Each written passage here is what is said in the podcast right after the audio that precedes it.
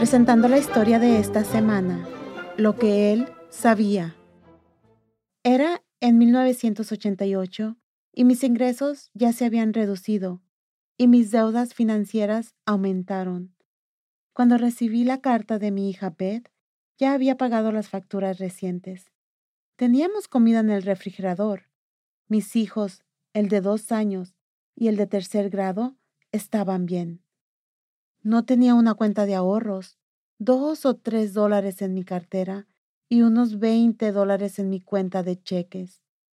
Beth, que asistía a la escuela en Alemania, escribió esto. Mamá, ¿me podrías enviar cincuenta dólares? Tenía una fecha límite y no tenía el dinero.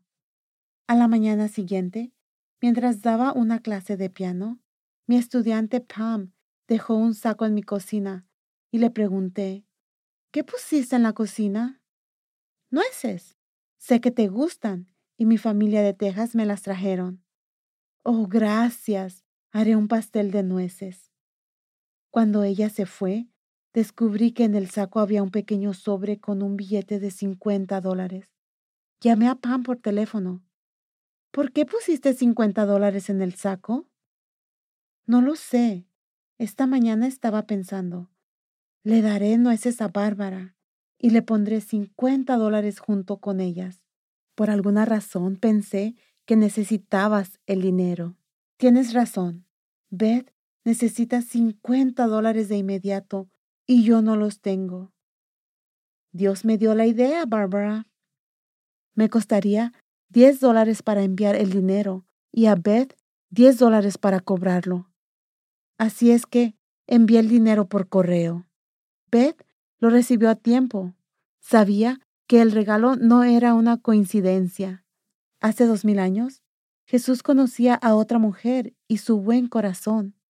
Él estaba en el templo judío de Jerusalén. Observó a gente rica que ponía dinero en cajas de madera con un embudo de bronce. Una pobre viuda dejó caer dos monedas pequeñas en la caja haciendo dos sonidos.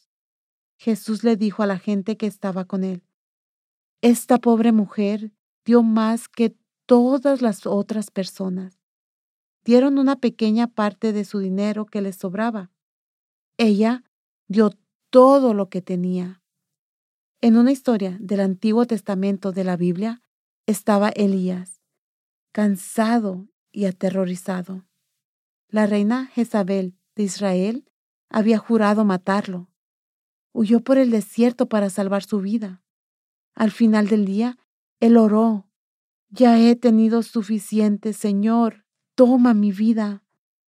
Dios proporcionó comida para Elías y viajó por cuarenta días al monte Sinaí. Era la montaña en la que Moisés recibió los diez mandamientos. Elías pasó la noche en una cueva. A la mañana siguiente, Dios le habló. Elías, ¿qué estás haciendo aquí? Señor, te he servido, pero los israelitas han roto su acuerdo contigo, han destruido altares de adoración para ti y han matado a cada uno de tus profetas. Soy el único profeta que queda y ahora la gente está tratando de matarme.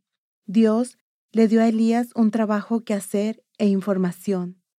Elías, estoy protegiendo a siete mil personas en Israel que nunca se han inclinado y besado al ídolo Baal. Elías siguió pensando, yo no soy el único. Lo que no sabía, Dios lo sabía. Soy Elena Gámez por Barbara Steiner, con tres mini historias. Las dos últimas se pueden encontrar en Marcos 12 y Primera de Reyes 19 de la Biblia. Disfruta thisweekstory.com.